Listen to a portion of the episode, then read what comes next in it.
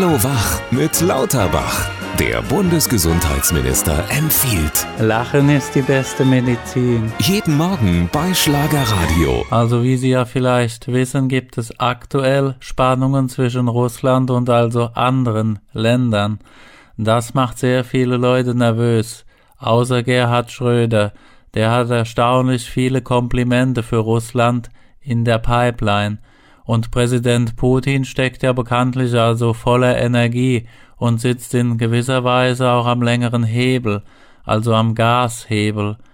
Und er sitzt außerdem auch am längeren Tisch.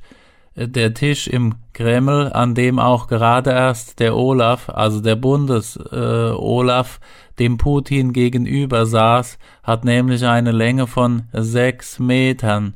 Das ist eine Menge Holz. Das ist natürlich ganz bewusst inszeniert, denn je länger der Tisch, desto kürzer wirken die langen Gesichter. Hallo Wach mit Lauterbach. Auch morgen früh wieder bei Schlagerradio.